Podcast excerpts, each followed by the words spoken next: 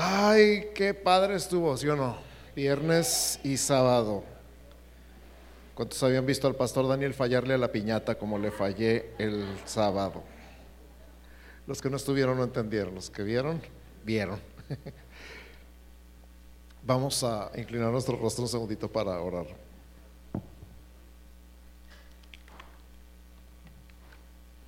Padre, en el nombre de Jesús te damos gracias, gracias, gracias por este tiempo. Gracias por tu palabra, gracias porque tú siempre tienes algo que decirnos, siempre tienes algo que enseñarnos, siempre tienes algo que hablarnos y esta no es la excepción.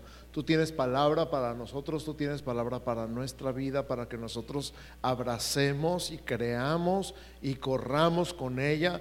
Tú tienes palabra para que nosotros recibamos nueva y fresca bendición, porque tu bendición es nueva, igual que tu misericordia cada mañana. Y nos sometemos a tu palabra, nos sometemos a tu Espíritu Santo, nos sometemos a tu unción, a lo que tú nos quieres enseñar, a lo que tú nos quieres hablar, a lo que tú nos quieres mostrar en este día, en el nombre de Cristo Jesús. Amén. Amén. Antes de iniciar con el mensaje y... Ah, Qué padre los dramas, ¿verdad? toda esta idea de la espera, de estar embarazados. Me acuerdo mucho de, este tiempo que se hablaba de embarazarse de la visión. No sé cuántos de ustedes les tocaron esos años. Se estuvo enseñando mucho acerca de embarazarse de la visión, que es el equivalente eh, a tener un bebé que, que no puedes ver, pero sabes que está ahí. Algo que está dentro de ti. Algo que, que está creciendo y en algún momento va a nacer en tu, tu interior una visión, un propósito, una misión de Dios para tu vida, que Dios ya te habló, que Dios ya te la mostró, que tú la creíste, que está dentro de ti y que en cualquier momento la vas a ver hecha realidad. Así es cuando Dios te da una palabra y la pone dentro de tu corazón, crece, crece y crece y crece. Y nada más tú la puedes ver, nada más tú la puedes sentir y sabes que viene y los demás te van a decir, bueno, ¿y para cuándo eso que soñaste o eso que Dios te dijo? Pero en el momento justo, en el tiempo justo, se da luz y todos la pueden ver. Por eso la palabra de este mes es cumplimiento. Di conmigo cumplimiento. Dentro del año de la manifestación estamos este mes hablando del cumplimiento. Y qué padre el cumplimiento del tiempo, como nos lo habló el pastor Enrique, ¿verdad? Ya no se acuerdan. ¿O no estaban aquí? No, sí estaban aquí. Cumplimiento del tiempo, el tiempo cronos y el tiempo kairos, ¿se acuerdan? Y cuando Dios invade nuestro tiempo cronos, nosotros estamos muy medidos por horas, minutos y segundos, días, semanas, meses y años. Pero cuando nace un bebé, en el tiempo que le toca. ¿Qué dices? Más o menos entre las 38 y las 42 semanas de embarazo. Ay, es un chorro de margen, 30 días, cuatro semanas. Pero nadie puede decir, a menos que sea por cesárea, que hoy está tan de moda, nadie puede decir que tal día a tal hora nace mi bebé, ¿verdad? Porque hay un tiempo, un margen de tiempo, cuando esté el momento justo, cuando esté listo. Entonces, en el momento justo vamos a, a ver lo que Dios nos está hablando y lo va a cumplir, porque lo va a cumplir, porque lo va a cumplir, porque Él lo prometió y Él siempre cumple lo que promete. Amén. Siempre cumple lo que promete. No sé si sabías o si no sabías. Y si no sabías, hoy te digo. Y si ya sabías, te lo recuerdo. Dios siempre cumple lo que promete.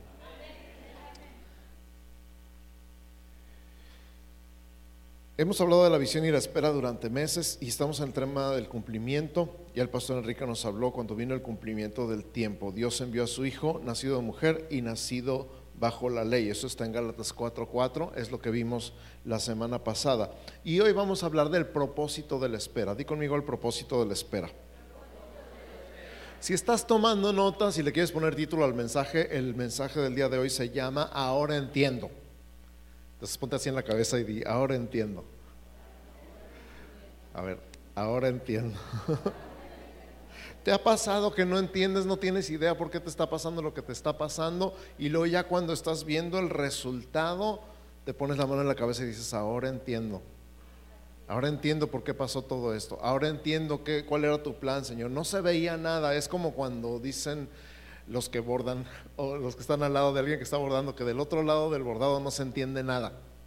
Se ve puro enredadera, puro nudo. No, no, no sabes ni qué rollo hasta que voltea el bordado y se ve la figura completa y dices, oh, ahora entiendo. Entonces, así es con las cosas de Dios. No entendemos muchas veces, pero cuando Él nos revela, cuando Él voltea el bordado, podemos decir, ahora entiendo. Entonces vamos a ver el propósito de la espera y qué es lo que vamos a entender. Quisiera comenzar leyendo el texto en su contexto, así que voy a leer desde el último verso del capítulo 3 de Gálatas. Voy a empezar con Gálatas 3:29 y voy a terminar en el capítulo 4, el verso 7. Ya les había comentado esto alguna vez, pero los capítulos y los versículos en la Biblia se pusieron muchos años después de que se escribieron los libros, después de que se escribió la Biblia para fines de consulta, pero a veces nos estorban un poquito porque pensamos que donde termina un capítulo termina un tema y donde empieza el siguiente capítulo empieza otro tema, y no es así, no necesariamente. La carta a los Gálatas fue escrita completa de un jalón y con el propósito de ser leída completa de un jalón. Entonces vamos a abarcar un poquito el 3.29 y hasta el 4.7 del libro de los Gálatas. Y dice así, y si vosotros sois de Cristo, ciertamente el linaje de Abraham sois, y herederos según la promesa. Pero también digo, entre tanto que el heredero es niño, en nada difiere del esclavo, aunque es señor de todo, sino que está bajo tutores y curadores hasta el tiempo señalado por el Padre Así también nosotros, cuando éramos niños, estábamos en esclavitud bajo los rudimentos del mundo. Pero cuando vino el cumplimiento del tiempo, Dios envió a su Hijo, nacido de mujer y nacido bajo la ley, para que redimiese a los que estaban bajo la ley, a fin de que recibiésemos la adopción de hijos. Y por cuanto sois hijos, Dios envió a vuestros corazones el Espíritu de su Hijo, el cual clama, Abba Padre. Así que ya no eres esclavo, sino hijo. Y si hijo, también heredero de Dios por medio de Cristo. Qué hermoso pasaje. Y ahora entiendo, pues sí, ahora entiendo por qué. El propósito de la espera, que viéramos esto. Y vamos a, a desbaratar esto un poquito. En los versos 1 al 3 nos habla de un niño que es heredero de todo. Di conmigo, heredero de todo. Pero por ser niño se tiene que someter a tutores y curadores. Él no puede tomar decisiones. Imagínate un niño de seis años sentado en la silla del presidente de una gran empresa. ¿Qué decisiones puede tomar? Tiene que esperar el tiempo donde esté suficientemente maduro para tomar decisiones que convengan a toda la empresa. Un heredero que es infantil no puede tomar decisiones. ¿Cuántos de nosotros nos ponemos infantiles a veces en nuestras decisiones? Hasta, dice, eh, hasta que llegue el tiempo señalado por el Padre. Dice, cuando cumpla 18 años, entonces se va a hacer cargo de la empresa. O cuando cumpla 21 años, entonces se va a hacer cargo de la empresa. O cuando salga de la universidad, entonces se va a hacer cargo de la empresa. Es el heredero de todo, pero se tiene que someter a tutores y curadores. Lo mismo pasa en la nobleza, cuando un príncipe es niño, tiene que someterse a todas las reglas del castillo y a toda la enseñanza, por más aburrido y tedioso que le parezca, hasta que crezca y se dé cuenta y entienda que toda esa enseñanza tenía un propósito. Estaban entrenando para gobernar una nación. De la misma manera, tú y yo somos entrenados para reinar para gobernar, para estar en autoridad, para establecer su reino en esta tierra. Y entonces nos dice que ese niño eres tú. A veces quisimos agradar a Dios, no sabíamos cómo, y nos sometíamos a toda clase de cosas que no nos sirvieron para sentirnos más cerca de Dios, sino todo lo contrario. ¿Te ha pasado? En el pasado, no digo que ahorita. Antes de conocer a Cristo, antes de recibir la gracia, antes de recibir el Evangelio. Querías acercarte a Dios, buscabas de Dios, pero no sabías cómo. Y te decían, vete de rodillas hasta la villa. Y allí vas. Y, luego regresabas y resulta que no te sentías más cerca de Dios, sino todo lo contrario. Y pones a no sé quién de cabeza y todo lo que hacías tratando de ser religioso, tratando de estar cerca de Dios, pero no te funcionaba. Tan no te funcionaba que estabas igual de frustrado, igual de enojado, igual de amargado que siempre, y no había paz en tu corazón. Pero, número dos, cuando vino el cumplimiento del tiempo. Hay un tiempo, para todo hay un tiempo. Y en el tiempo preciso conociste a Cristo.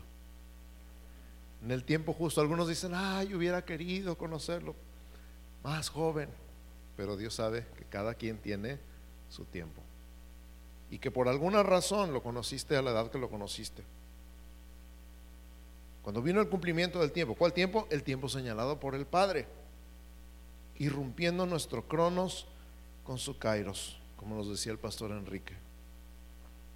¿Qué pasó cuando vino el cumplimiento del tiempo? Dios envió a su Hijo. Nacido de mujer, no nacido de hombre, como estaba profetizado en Génesis 3, 14 y 15. Y Jehová Dios dijo a la serpiente, por cuanto esto hiciste, maldita serás entre todas las bestias y entre todos los animales del campo. Sobre tu pecho andarás y polvo comerás todos los días de tu vida y pondré enemistad entre ti y la mujer, entre tu simiente y la simiente suya. Esta te herirá en la cabeza y tú le herirás en el calcañar. Entonces le estaba hablando a la mujer y la simiente de la mujer sería la que aplastara la cabeza de la serpiente y efectivamente así fue. En el cumplimiento del tiempo Dios envió a su hijo nacido de mujer. También estaba profetizado en Isaías 7:14, por tanto el Señor mismo os dará señal, he aquí que la Virgen concebirá y dará a luz un hijo y llamará su nombre Emanuel, que significa Dios con nosotros. Y algunas personas argumentan y pelean y discuten que la Biblia en el original no decía la Virgen y que la Virgen podría significar cualquier mujer, pero yo digo que cualquier mujer casada de a luz no es ninguna señal. ¿Verdad? Es, hay una señal del cielo. Una señora tuvo un bebé. Hello.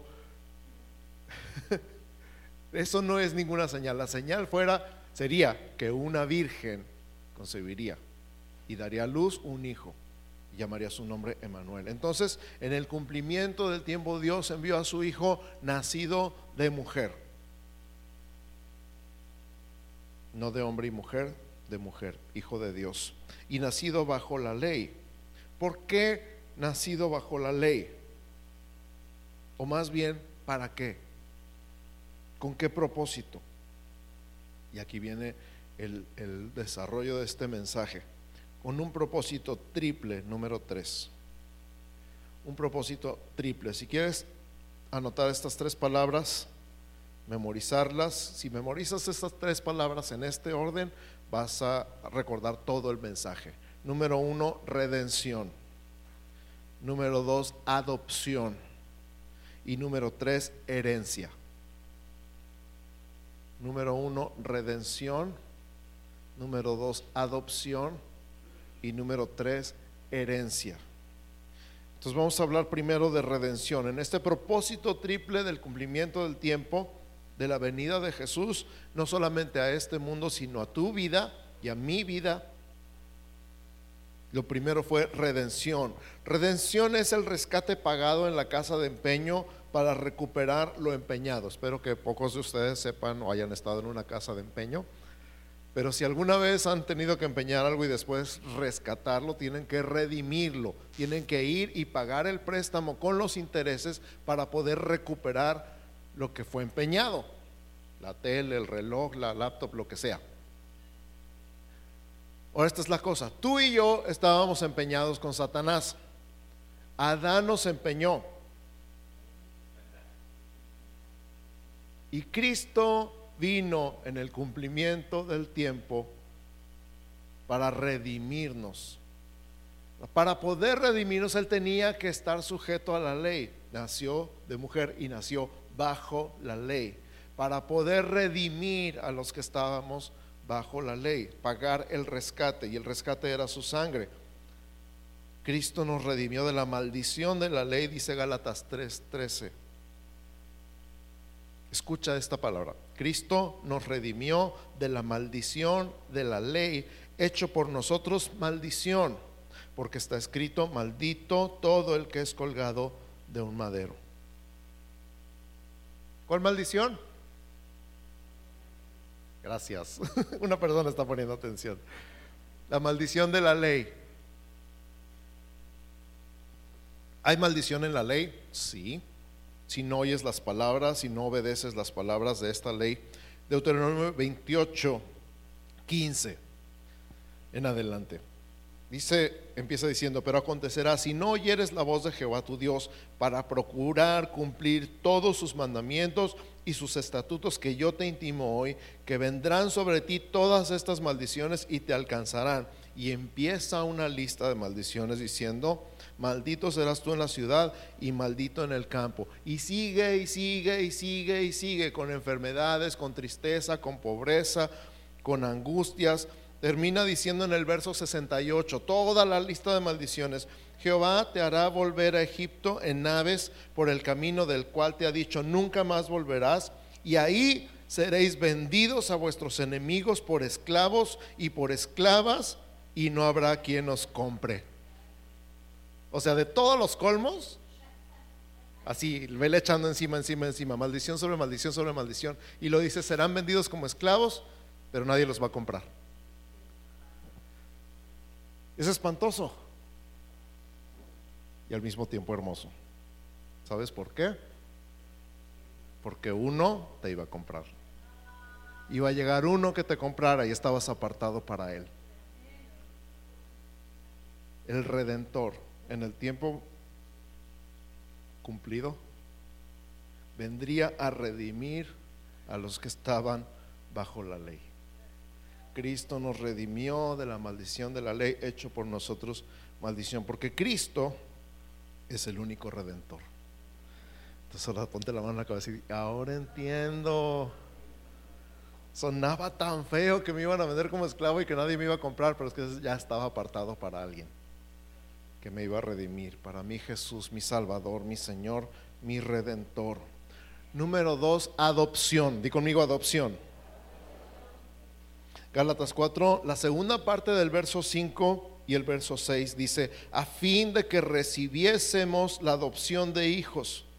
Y por cuanto sois hijos, Dios envió a vuestros corazones el espíritu de su Hijo, el cual clama, Abba, Padre.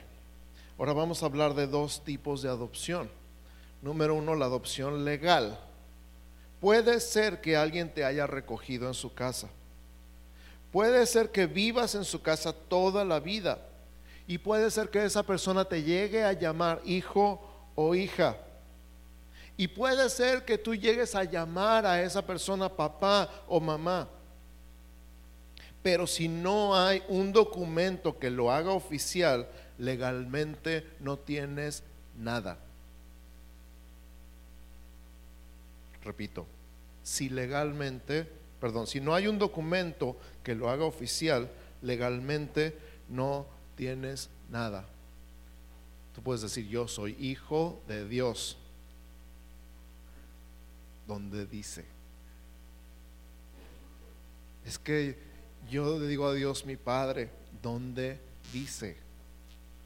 ¿Dónde está el documento legal? Ahora, en esa base, con esa base vamos a leer lo que dice Juan 1.12 dice, mas a todos los que le recibieron, a los que creen en su nombre, les dio potestad. Potestad significa poder legal. Les dio potestad de ser hechos hijos de Dios. Ahí está el documento legal. Si tú recibiste a Jesús, si tú recibiste a Jesús, si tú creíste en Él, tienes un poder legal para ser hecho hijo de Dios. Eres hijo de Dios, ¿por qué? Porque creíste en Jesús, porque lo recibiste. Esa es la adopción legal. Y luego viene la adopción espiritual. La adopción espiritual es así. Juan 3, del 3 al 6. Respondió Jesús y le dijo, de cierto, de cierto te digo, el que no naciere de nuevo no puede ver el reino de Dios. Nicodemo le dijo, ¿cómo puede un hombre nacer siendo viejo? ¿Acaso puede entrar por segunda vez en el vientre de su madre y nacer? Respondió Jesús, de cierto, de cierto te digo, el que no naciere de agua y del Espíritu no puede entrar en el reino de Dios. Lo que es nacido de la carne, carne es. Lo que es nacido del Espíritu, Espíritu es. Por eso Dios envió a nosotros el Espíritu de Hijo que clama desde nuestro interior, Abba, Padre, papito, papá, papi, pero desde lo más profundo de nosotros, no es así como que es que yo creo que soy hijo de Dios, no importa lo que creas, tienes el derecho legal o no lo tienes, y tienes el espíritu del hijo o no lo tienes. Y si lo tienes, dale gracias a Dios porque lo tienes.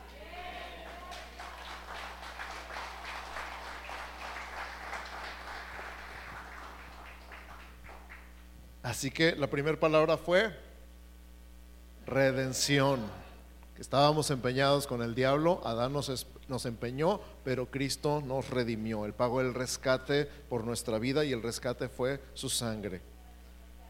Adopción. Recibimos la adopción legal de hijos y por eso Dios envió a nuestros corazones el espíritu de su Hijo, el cual clama Abba Padre. Y número tres, herencia.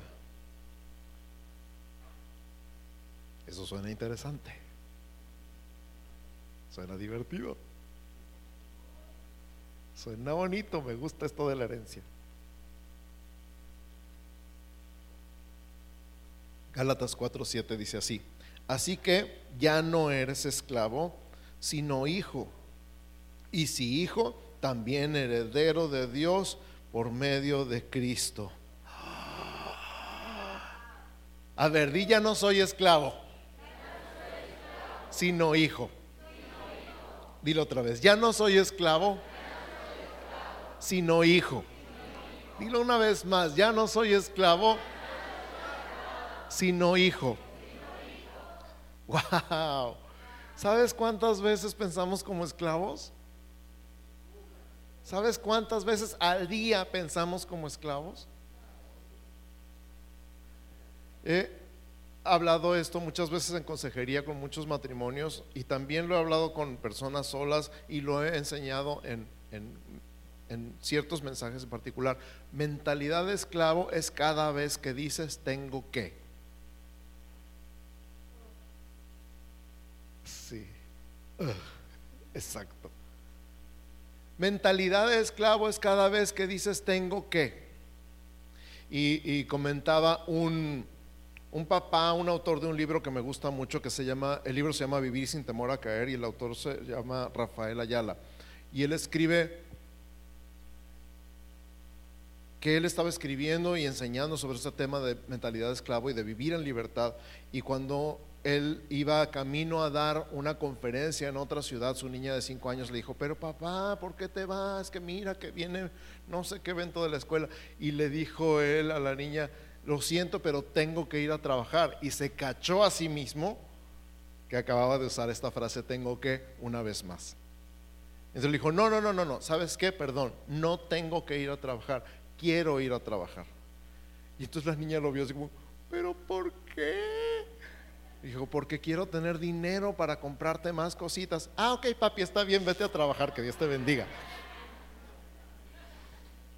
Pero si hicieras la cuenta de cuántas veces en la semana dijiste tengo que, ay, me tengo que bañar,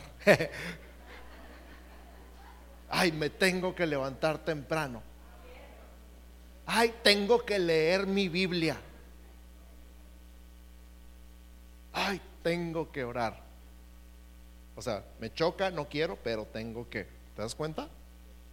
Y eso es mentalidad de esclavo. Pero ya no eres esclavo, eres hijo. Quiero hablar con mi papá y quiero que mi papá hable conmigo.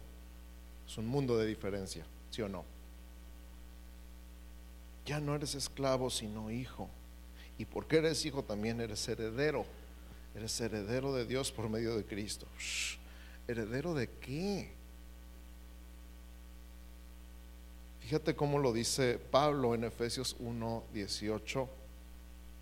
Alumbrando los ojos de vuestro entendimiento para que sepáis cuál es la esperanza a que Él os ha llamado y cuáles las riquezas de la gloria de su herencia en los santos. O sea que está bien rica la herencia. Está bien rica la herencia, es una herencia gloriosa. ¿Cuáles las riquezas de la gloria de su herencia? Lo que Él te dejó está escrito en un testamento. Se llama el Nuevo Testamento. Todo lo que está escrito en el Nuevo Testamento es para ti. Es todo lo que Cristo dejó para ti. Y como en cualquier testamento, el testador se tiene que morir para que sea válido. Y Jesús murió por ti. Y te dejó el testamento para que tú sepas a todo lo que tienes derecho, a todo lo que tienes acceso, todo lo que ya es tuyo por la muerte de Jesús. Me acuerdo de esa anécdota ya me la han oído decir de la señora que heredó todo pero no sabía porque nomás pegó el testamento en su puerta con un clavo.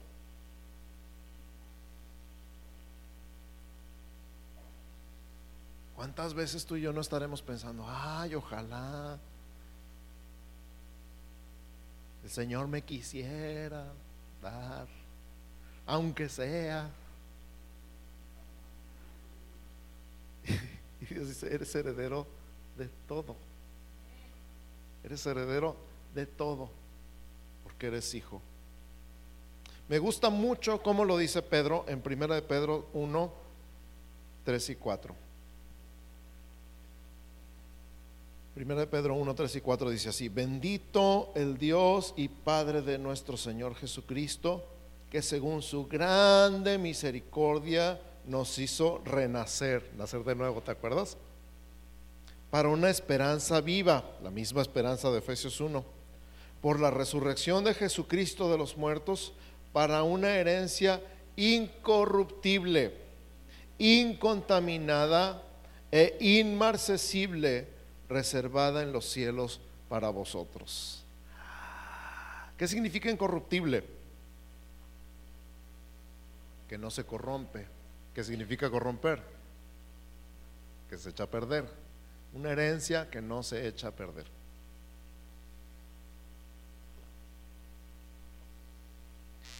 Imagínate, yo no sé,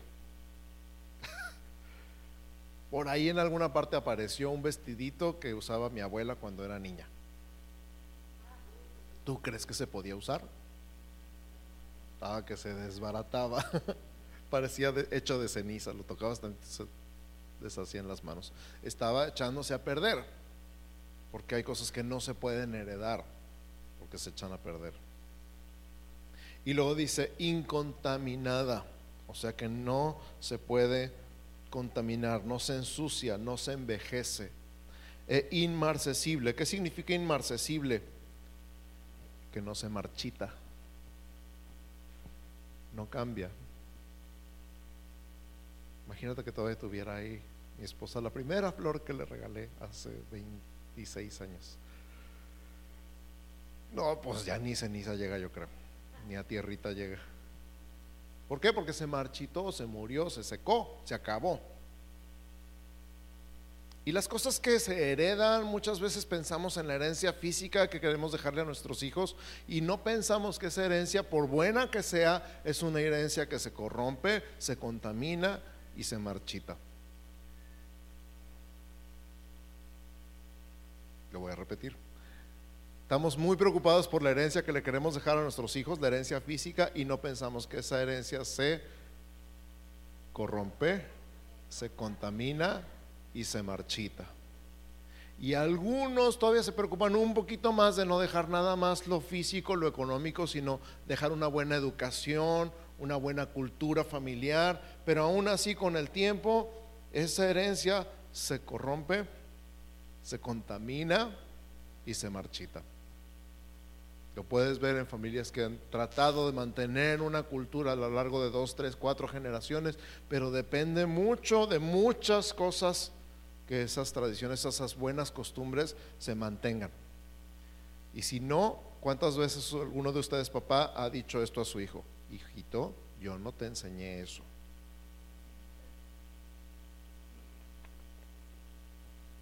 Hijita, yo no te enseñé eso.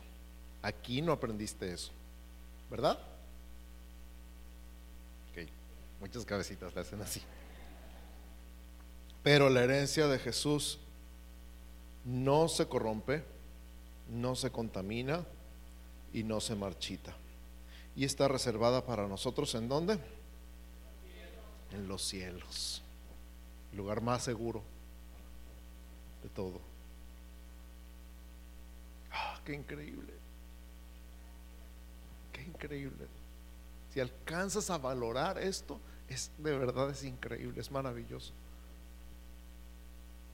Es la mejor herencia, la más segura, la más cara porque costó la sangre de Jesús, la más preciosa y la que más podemos valorar, lo que Jesús nos heredó a nosotros.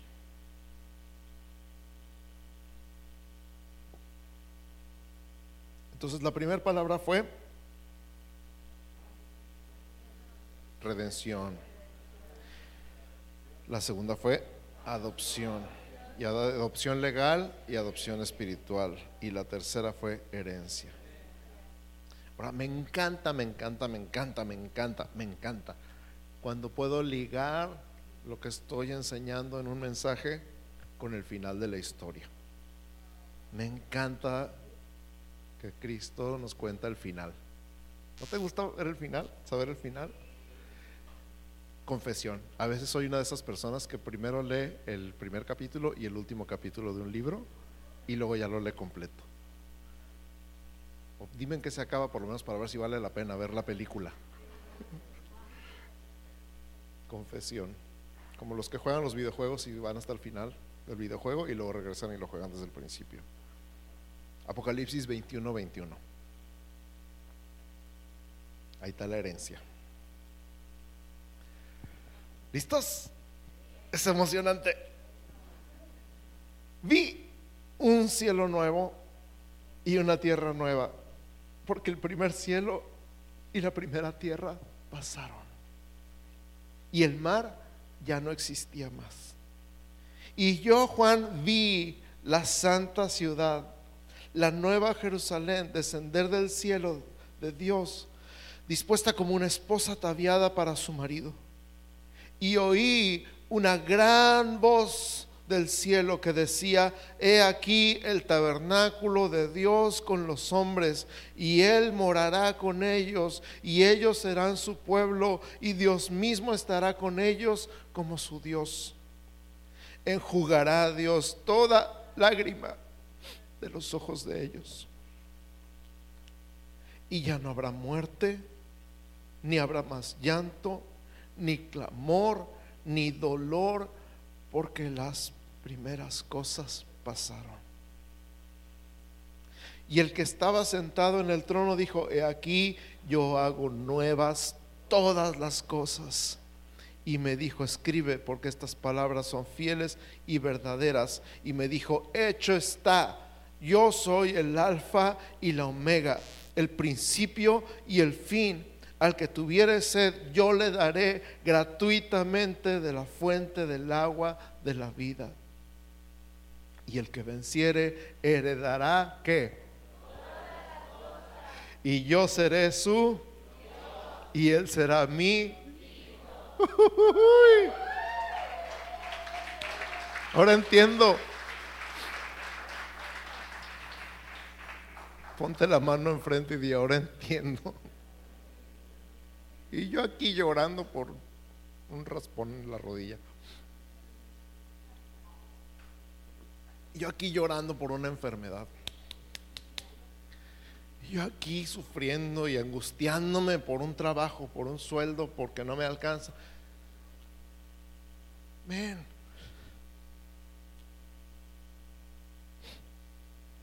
Bueno, si hay cualquier cosa por la que estés llorando, escucha otra vez. Enjugará Dios toda lágrima de los ojos de ellos.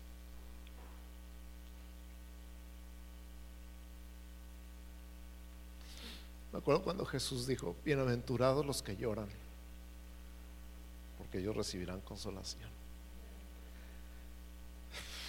¿Sabes que No te hagas el fuerte. No te hagas el fuerte, llora. Se vale llorar.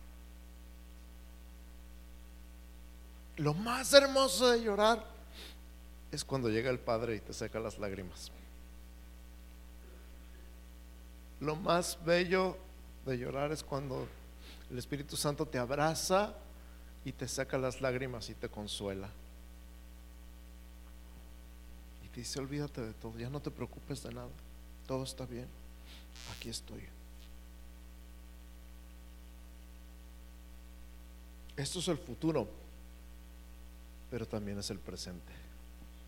Porque la eternidad del tiempo es irrelevante. No sé si sabías eso, pero en la eternidad el tiempo es irrelevante. Él es el alfa y la omega. Él es el principio y el fin.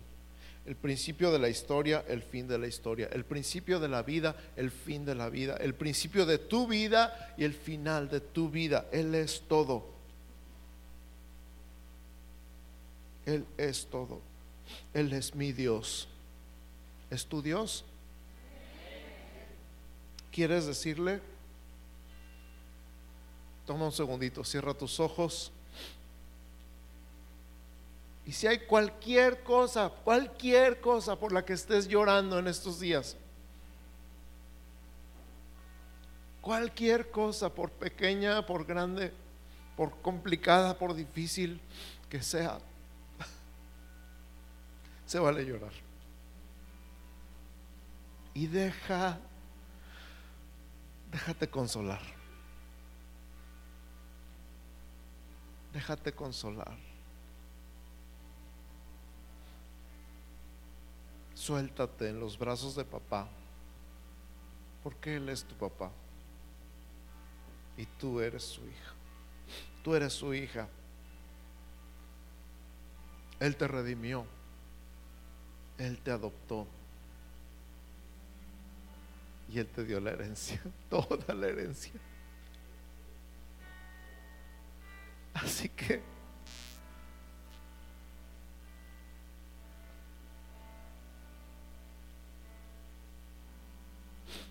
deja que Dios seque tus lágrimas, que te abraza y te consuele.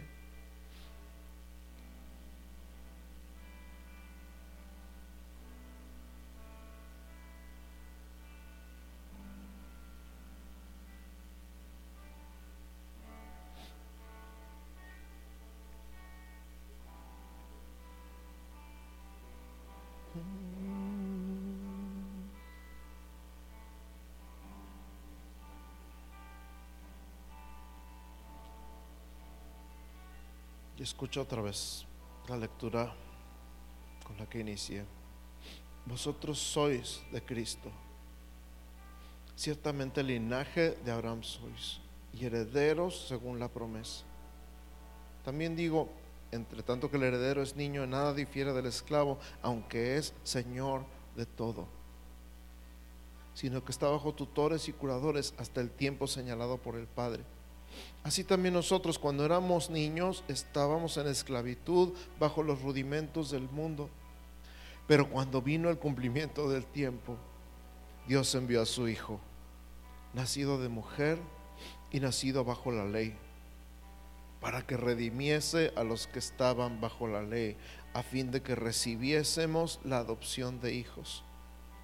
Y por cuanto sois hijos, Dios envió a vuestros corazones el espíritu de su Hijo, el cual clama, Abba, Padre.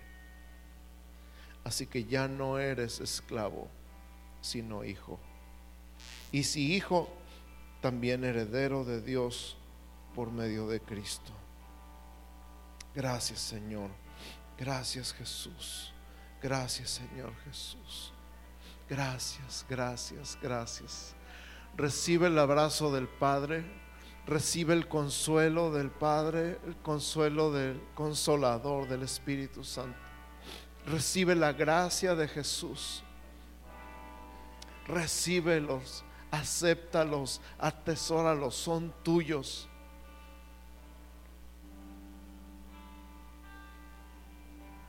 Y deja de llorar como si estuvieras solo.